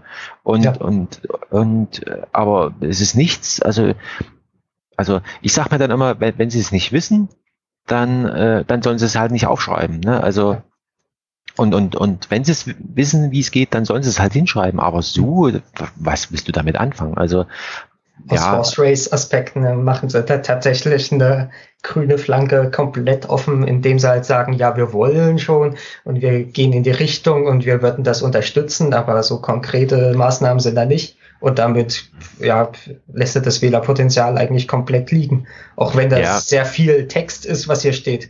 Das sind ja fast keine Inhalte. Ja, genau. Also das ist eigentlich so, ja, eigentlich schon enttäuschend. Ne? Also ja. die, ich meine, die, die richtigen Sachen haben sie ja aufgezählt, aber ähm, ja, kommt da nichts mehr rum. Ne? Ähm, jetzt haben sie ja nochmal so einen Punkt rausgegriffen äh, für den Durchbruch erneuerbarer Energien. Und was mir da aufgefallen ist, ähm, dass sie, dass sie schreiben, also ja, ja, also ist alles ganz wichtig und so weiter, ähm, aber ähm, aber wir haben schon, also wir sind ja sozusagen Thüringen, da geht ja der Strom nur durch und da wird da kein Strom äh, erzeugt und verbraucht wird auch keiner, weil das irgendwie, wir sind ja sozusagen nur äh, Verbindung zwischen Norden und Süden, also sozusagen zwischen Offshore-Wind und, äh, und den industriellen äh, Energiesenken im äh, Baden-Württemberg und äh, äh, Bayern. Und ähm, was mir da eben so also da haben sie dann wieder äh, äh, konkret, wo sie dann eben schreiben, also wir halten an unserer ablehnenden Position zu neuen 30 kV-Leitungen durch Thüringen fest. Also das äh, sozusagen, das geht da so ein bisschen, so, also das wissen sie dann wieder ganz genau. 380 das, kV. Genau, also das, das wissen sie wieder, wieder, wieder ganz genau, also dass sie da dagegen sind. Ähm, aber wie das sonst geht, also ich meine, der Strom muss ja da irgendwie durch, ne? Also das äh, und und dann, wie, also ich verstehe das nicht. Also sie schreiben Durchbruch für erneuerbare Energien, aber im Grunde genommen lese ich hier nur so ein bisschen äh, Verhinderung. Also, ne, also genau. äh, wir müssen die Bürger mitnehmen und jetzt weiß ja jeder, wenn du den Bürger beteiligst, äh, dann also wer beteiligt sich an solchen Verfahren? Das sind dann, das sind ja die Störenfriede, ne? Also die dort äh, sich nochmal einbringen, die wichtig sind, aber ähm, und die auch gehört werden müssen, sehe ich alles ein. Aber an irgendeinem Punkt muss man da mal sagen, Leute, ich verstehe schon, dass ihr irgendwie keinen Bock habt, aber es muss jetzt sein. Ne? Wir können jetzt hier nicht, wir, wir machen das jetzt einfach. Ne? Und ich und ähm, und äh, ihr, ihr für für euch, die ihr da vor Ort das in Anführungszeichen aushalten müsst, ähm, da gibt's auch was, aber genau das steht eben nicht. Ne? Das ist wieder, äh, wir setzen uns dafür ein. Ja, wo ich sage, genau, also, also was heißt das? Ihr schreibt mal einen Brief. Ne? Also ähm, und oder wir werden in angemessener Zeit das Thüringer Klimagesetz evaluieren, wo ich auch wieder mhm. sage, was heißt denn angemessen? Also in, in dem Zusammenhang angemessen für wen? Ne? Also ähm, und, und dann geht's eben noch weiter. Äh, also was wollen Sie da eben evaluieren? Äh, Wirksamkeit und ob die Bürgerinnen und Bürger äh, sowie die Unternehmen unverhältnismäßigen Belastungen ausgesetzt sind. Ähm, wo ich auch wieder sage, naja, was, was heißt das äh, konkret? Ne? Also so, und das sind alles so Sachen, äh, wo ich sage, okay, also Sie haben ja eine Überschrift, die eigentlich mehr verspricht, als, als dann die Unterpunkte dann eigentlich so ähm, halten. Also finde ich irgendwie, hm, nicht mal mehr verspricht, das ist auch genau das Gegenteil davon. Also man ja, kann ja nicht also sagen, man will einen Durchbruch, aber man verhindert eben eine, eine, eine Stromleitung, die ja wirklich gebraucht wird. Und ja. eine wirkliche Alternative, ich weiß ich nicht, ob sie die gesagt haben. Also die Alternative, die mir jetzt einfällt, ist halt, die Stromtrasse muss dann durch Hessen oder durch Sachsen verlaufen. Ja, genau. Also Geografisch, also, irgendwo muss es ja lang gehen. Irgendeiner, genau, und, und was sie eben schreiben, ähm, also wo jetzt wahrscheinlich ein SPDler sagen, aber wir schreiben doch, äh, dass wir dass wir die äh, vorhandenen äh, Stromtrassen äh, äh, ertüchtigen wollen, wo ich sage, ja, und genau die gibt es ja nicht. Das ist ja das Problem. Also das, was man da ausbauen wollen würde, das gibt's ja nicht. Deswegen muss man es neu bauen. Ja, also das, ähm, naja, also und ähm, jetzt, wo es so, ich habe auch keine Ahnung, warum. Also entweder ist das so ein Alibi-Punkt, also so nach dem Motto, ja, die Leute wollen halt irgendwas darüber wissen, ähm, oder es ist tatsächlich schon Lustlosigkeit, also sie sagen, okay, ich habe jetzt keinen Bock mehr, das hier auch noch mit reinzuschreiben. Ähm, mit der Überschrift wird man vielleicht ganz gute Pluspunkte sammeln können mit dem, was drin steht, eher. Da ist auch ein ja. äh, Punkt, der mir persönlich aufgefallen ist. Wir setzen uns für die Erforschung der Langzeitwirkung alternativer Energiegewinnungstechniken ein. Finde ich prinzipiell gut, aber warum jetzt damit anfangen? Also es gibt ja wirkliche Probleme mit eben den, also mit so Langzeiteffekten. Mir fällt da jetzt auf, äh, aus dem Kopf ein, was so mit diesen Windkraftanlagen ist, dass eben also ich weiß nicht, wie sehr du dich damit auskennst, diese Rotorblätter, die sind hergestellt, äh, das sind faserverstärkte Kunststoffe, also glasfaserverstärkte ja. Kunststoffe oder Kohlefaserverstärkte Kunststoffe und die sind in so ein Epoxidharz eingegossen. Und Epoxidharz heißt Duroplast. Ja, genau. Ich weiß jetzt nicht, wie gute äh, bei ich, Genau, also das habe ich auch letztens gelernt. Ich war ja jahrelang der irrischen Annahme, dass das mindestens Aluminium ist, also irgendwas Metallenes, mhm. aber das ist, äh, das ist Kunststoff. Ähm, und was ich irgendwie so, so mitbekommen habe, ist, ähm, dass man diese Windräder irgendwie baut äh, aus, diesen, äh, aus diesen Kunststoffen, ohne zu wissen, was, also was damit passiert, wenn die mal kaputt sind. Also ich meine, genau. ähm, also sie sind dann, also so habe ich es zumindest gelernt, äh, sie sind dann äh, mindestens Müll, vielleicht sogar Sondermüll. Also tatsächlich. Schon, und ja. das ist auch bekannt. Also ich hatte eine Vorlesung, wo das so äh, angesprochen wurde vor, das ist halt wirklich schon einige Jahre her. Und da äh, hat eben dieser Professor gesagt, ja, das ist seit den 80er Jahren bekannt, also seitdem eben im großen Maße diese Windkrafträder äh, dahingestellt worden in die Landschaft. Da gibt's halt eine Laufzeitbegrenzung. Ich glaube, die war bei 40 Jahren. Also nach 40 Jahren musste das Ding wirklich äh, Grund erneuern. Das und das heißt, und das heißt, die kompletten Rotorblätter, die werden, die kannst du nicht nochmal verwenden. Also die sind dann wirklich, für die musst du eine andere Verwendung finden. Und das heißt, die Forschung, die eben sich darauf äh, bezieht, was damit gemacht werden soll, die ist jetzt 20 Jahre zu spät, wenigstens.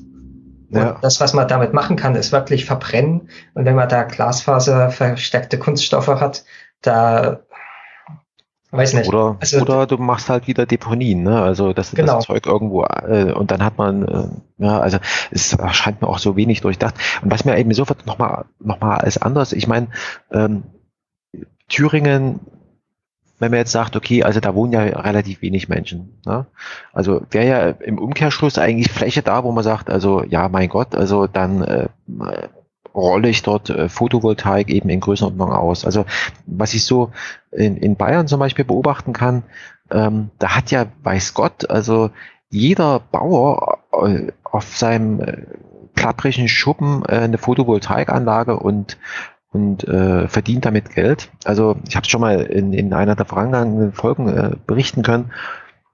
Äh, Bayern, die haben sozusagen einen Nettozufluss aus diesem erneuerbaren Energiegesetz und sozusagen aus dieser ganzen äh, erneuerbaren Energieerzeugung von 700 Millionen Euro im Jahr. Also die kommen sozusagen zusätzlich in Bayern an und da hätte ich jetzt gedacht, dass das eine Möglichkeit, also darüber hätte ich ja gerne was gelesen, dass sie sagen, also pass mal auf, wir holen uns hier äh, sozusagen Geld und äh, pflastern die Standorte zu mit Windrädern, mit, mit Photovoltaik oder was weiß ich, was wir sonst noch so haben. Also wir machen ja richtig mit und wir holen uns leicht verdientes Geld äh, sozusagen ins Land. Das lese ich ja gar nicht. Also ja. das ist irgendwie, hm. Da wird das gleiche, also das wird wahrscheinlich das gleiche Problem sein, was er äh, in dem nächsten Punkt, also ich kann das jetzt gerne als mhm. Überleitung äh, machen, äh, im Bereich Mobilität eben so äh, explizit angesprochen haben.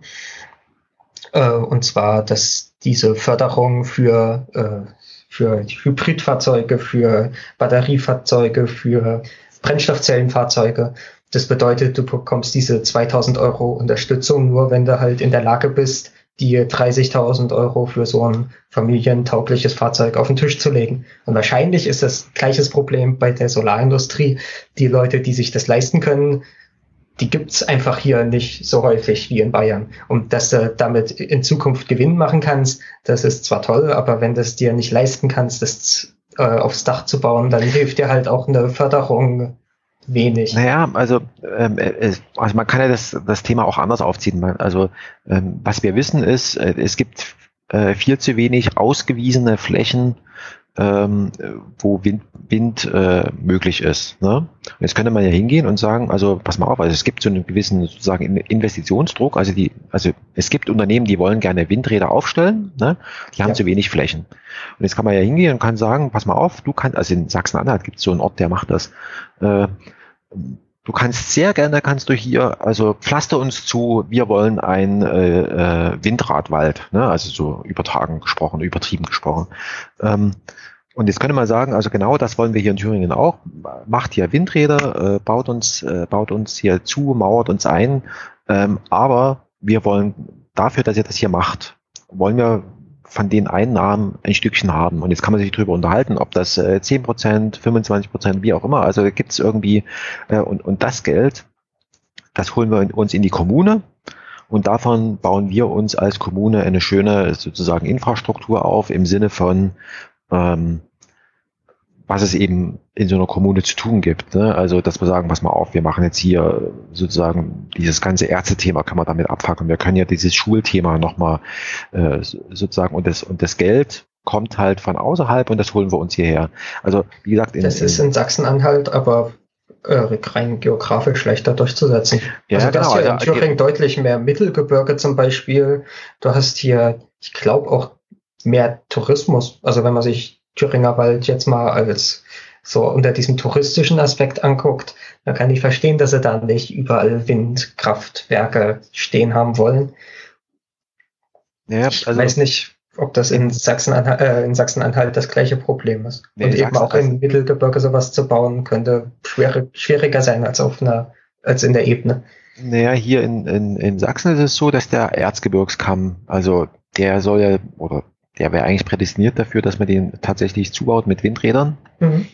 Und deswegen hatte ich ja nochmal so eingeworfen, also das gleiche gilt ja für Photovoltaik, ne? also gibt's ja auch so, so Ideen, also ähm, und das finde ich halt so, das, das hätte ich mir ja so gerne so, so gewünscht und bei, weil wir ja gerade bei dieser der Mobilität. Der Kamm hm? des Thüringer Waldes ist aber nicht ein Kamm, der direkt an der Grenze ist, sondern das ist genau da, wo der Rennsteig lang geht. Nee, nee, das ist das, das ist da, wo der Rennsteig lang geht. Also ah, okay. den kennst du ja sicherlich auch. Ja, einer ja. der längsten Höhenwanderwege, die es so gibt. Und das ist eben ein sehr, das ist halt ein Tourismusmagnet. Und der geht halt wirklich so ziemlich genau am Kamm des Thüringer Waldes lang. Und zwar über fast die volle Länge. Das heißt, da oben kannst du keine Windräder hinsetzen, weil die dann wirklich direkt neben dem Wanderweg sind. Das ist Quatsch. Also man würde sich sozusagen, also die, also wenn man das machen würde mit der Windkraft, äh, würde man sich zu, könnte man zwar damit Geld verdienen, würde aber sozusagen Den Tourismus Touristen, zerstören ein bisschen. äh, der wäre dann, der wäre dann äh, also sozusagen als äh, als Einnahmequelle ähm, verloren gegangen. Genau. Ähm, ja, er hat gerade schon Mobilität an, angesprochen. Ähm, was ich so, so da, da in dem Kapitel äh, so, ähm, so also nicht gelesen habe, ist, ähm, wir bauen Zugstrecken aus. Oder wir führen eine, äh, also was weiß ich, Buslinien irgendwie, ne, also äh, hier in, in, in Sachsen gibt's, also da bin ich ja schon fast äh, verliebt in dieses Modell, äh, das sogenannte Chemnitzer Modell, ähm, wo man sozusagen die Metropolen oder diese größeren äh, Städte, also in dem Sinne, in dem Fall halt Chemnitz, ähm, sozusagen mit dem, mit dem Land verbindet, mit dem flachen Land und, und sagt, also mein Gott, es gibt in Chemnitz, äh, gibt's halt so ähm, Klein- und Mittelstädte drumherum und die, da, das, da erweitern wir sozusagen das, das inner äh, Chemnitzer ähm, Straßenbahnnetz und so weiter, das ver, ver, verlängern wir in die, in die Fläche rein. Ja. Und solche Sachen, ähm, ja gut, jetzt könnte man argumentieren, naja, also in Thüringen gibt's ja eben keine Metropole, deswegen gibt's auch dieses, äh, ähm, aber ich sag mal so, also 200.000 Einwohner äh, Erfurt, das ist schon äh, nie ganz so schlecht. Ne? Also äh, und um Erfurt rum gibt's auch, äh, gibt's auch äh, Städte äh, kleinerer äh, Größe und so weiter und so fort. Also, aber solche Sachen äh, lese ich äh, irgendwie nicht. Also keine Ja. Ahnung. Also Da musste, also, da muss man jetzt auch ein bisschen den Punkt hier äh, ein, für einen lebenswerten ländlichen Raum oder sowas war das. mhm. Den muss man damit reinrechnen. Da steht sowas in der Art, äh, dass eben sie sich dafür einsetzen, dass ein flächendeckender Thüringer Nahverkehrsbund äh, gegründet wird. Also wirklich diese ganzen städtischen, diese regionalen Mhm. Nahverkehrsbünde eben zu einem großen zusammengeführt werden. Und ich glaube, damit wollen sie dann auch einiges an, an Mobilität abdecken. aber eben wieder unkonkret, ne? Also wir wollen da Genau. irgendwas, also wir wollen sozusagen, also was, das wundert mich immer, dass äh, so gesagt wird, naja gut, also wenn wir jetzt sozusagen diese ganzen Kleineinheiten in einer, in einer größeren Einheit zusammenfassen, also verwaltungsmäßig, dann wird sich auch das Angebot irgendwie verbessern. Und das äh, ist ja für mich also überhaupt gar nicht klar. Also nur, dass Naja, das Angebot wird sich vielleicht auch insofern verbessern, dass du nicht Tickets für verschiedene äh, Nahverkehrsbünde äh, zahlen musst, wenn du eine Strecke fährst, die eben von verschiedenen äh, betrieben wird. Also, dass Ja. du nicht von einer Stadt in die andere fährst und dann in der zweiten Stadt nochmal, wenn du da innerhalb der Stadt fahren, nochmal Ja. irgendwo fahren willst, weil du wirst ja da zentral am Bahnhof oder so rausgeschmissen, dass du nicht zwei Tickets oder vielleicht sogar drei jetzt, äh, da kaufen musst. Insofern Mhm. könnte das schon einiges bringen. Und wo du gerade gesagt hast, Erfurt, das würde sich ja da lohnen. Erfurt ist tatsächlich ein Verkehrsknotenpunkt, so der einzige, den wir in Thüringen haben. Das ist ein, da haben wir ein Autobahnkreuz. Hm. Das heißt, so in individualer Mobilität kommt man da ganz gut hin. Sämtliche Züge fahren nach Erfurt. Also das ist schon, das ist schon ziemlich weit ausgebaut, aber in anderen Städten hast du das einfach nicht. Ja, es ist- fehlt halt so, habe ich so ein bisschen so das Gefühl, ähm, also ähm, wenn man zum Beispiel wollen würde, von, von Dresden nach Weimar zu fahren, ähm, Ja. das ist ähm, also auch nur mit Regionalexpress und so weiter, also das ist so ein bisschen, wo, wo man sagt, also meine Güte, also muss das sein? Also ist so, so ein bisschen schlecht und auch, äh, ich möchte jetzt nicht wissen, wie das jetzt äh, ähm, mit, mit, müsste man direkt mal nachgucken, also wie das, wie das mit anderen Orten ist. Und das Problem, was ich halt so, so sehe, ist halt so dieses ganze, ähm, ja, so ÖPNV in der Fläche, ne? Also wie komme ich denn äh, von, von, von A nach B auf dem Land? Und dann sind das ja immer, sage ich mal, Zeiten, die man da auch tatsächlich also ver, ver, verbringt. Ne? Also ich meine, auf einem, auf einem flachen Land, da bewegst du dich mit einer Durchschnittsgeschwindigkeit von bisschen was über 50. Das ist einfach ähm, und, und äh, ist einfach lang, ne? Also viel Zeit, die du damit verbringst, um eine relativ im Vergleich zu, ne, eine relativ geringe Strecke zu, zurückzulegen, ist schon, Genau. ist schon schade. Also dass das so schlecht irgendwie Und, und da steht, und die Krönung ist ja, dass sie die, das Ganze dann hier so ein bisschen so, so äh, abbügeln im Sinne von, naja, also äh, äh, wir wollen also Verkehrsplanung in Städteplanung und äh, da wollen wir so ein bisschen in die Städteplanung, aber Städteplanung geht ja nun mal, weiß Gott, nun mal gerade nicht vom Land aus. Und das andere ist, wir setzen uns dafür ein, ähm, dass so ein bisschen was äh, mehr von den Thüringer Projekten in den äh, Bundesverkehrswegeplan hochgestuft wird. Ne? Also, wo du auch sagst, ja, aber das ist doch, als Land kannst du doch viel mehr machen. Ne? Ja.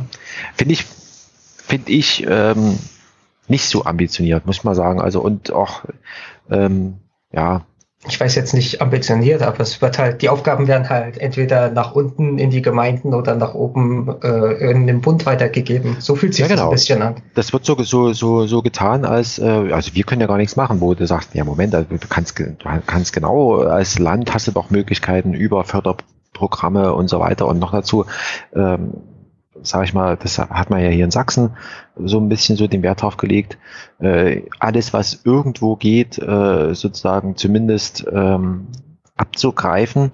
Und ich, gut, bei den EU-Mitteln hat man immer das Problem der Kofinanzierung, also du musst immer eigenes Geld mitbringen, um ja. Geld von der EU zu bekommen. Das kann möglicherweise eine Schwierigkeit sein, aber es ist schon, ähm, ja, also, hm, bin Und ich auch nicht so hier, richtig. Hm? Also es wird hier viel auch auf diese Ruftaxis, Rufbusse gesetzt, ja, ja. statt auf den Schienennahverkehr. Wobei man beim Schienennahverkehr auch sagen muss, oder Fernverkehr, muss man auch sagen, auch da stellt uns die Geografie wieder ein bisschen ein Bein. Weil wenn du tatsächlich Mittelgebirge überwinden musst, da eventuell mit Tunneln und Brücken arbeiten musst, das kostet einiges mehr, da ist die Bauzeit deutlich länger als eben in der Ebene. Und Thüringen hat ja tatsächlich einen guten Anteil, der einfach Mittelgebirge ist. Thüringer Wald, Harz, Schiefergebirge. Ja. ja, also, naja, ich, das, äh, ich hatte letztens auch äh, mit jemandem drüber gesprochen, da ging es eben auch um dieses ganze Thema ähm, ähm, ja, mit dem Bus fährt ja niemand. Ne? Also ich meine, mit diesem Anruf, Taxi und so weiter, das ist auch nur so eine so ein Ausdruck von, also wir, wir haben jetzt nicht das Vertrauen, dass jemand tatsächlich mit dem Bus fährt. Also wir das so ein bisschen ja. so und, und wo ich aber sage, ne, Moment, also ähm, lass doch einfach mal, also lass doch einfach mal so einen Bus aller halben Stunde äh, übers Dorf fahren, der wird schon voll. Irgendwann kriegen die Leute dann mal mit. Also eine halbe Stunde ist, ist so eine Grenze. Ähm, 20 Minuten wäre noch, noch besser. Also wenn du einen Bus verpasst hast und du weißt, in 20 Minuten kommt der nächste, dann gehst ja. du nicht wieder nach Hause, steigst ins Auto ein und fährst. Ne? Genau. Sondern, äh. sondern sagst, komm, also dann die, die, das, die Zeit ist kurz genug, da, das, das warte ich jetzt noch ab. Und das, das kommt dann schon. Also, hm. Ja, tatsächlich ist alle halbe Stunde teilweise wirklich weit von dem entfernt, ja, was man hat. Also ich kenne Dörfer, die hier in der Umgebung sind, der fährt zweimal am Tag einen Bus und zwar einmal vormittags und einmal nachmittags. Ja, das ist Schülerverkehr. Ja, ja. Nee, also nicht Schülerverkehr, das ist tatsächlich, das ist die Anbindung des kompletten ja, Dorfes. Da gibt's eine Bushaltestelle und da fährt zweimal am Tag ein Bus. Da kannst du vormittags ja. in die Stadt alles erledigen, was du machen musst und nachmittags hast du genau eine Verbindung, um noch nach Hause zu kommen. Ja, ja. ich kenne das bei meiner Mutter auf dem Dorf, das ist genauso. Also da kann man am, äh, am äh, Busfahrplan kannst du erkennen, ob gerade Ferien sind. Weil in den Ferien äh, fährt der Bus alle zwei Stunden und äh, sonst fährt er tagsüber jede Stunde und äh, in den Ferien ist es auch also zeitlich ziemlich ausgedünnt. Also und wenn du da, sage ich mal, kommst mit dem Zug auf den Bahnhof an und hast dann die Vorstellung, du fährst jetzt mit dem Bus äh, sozusagen, also da musst du schon genau äh, wissen, mit welchem Zug du fährst und kannst nicht so ins Blaue hinein sagen, ja komm, also da wird schon was fahren.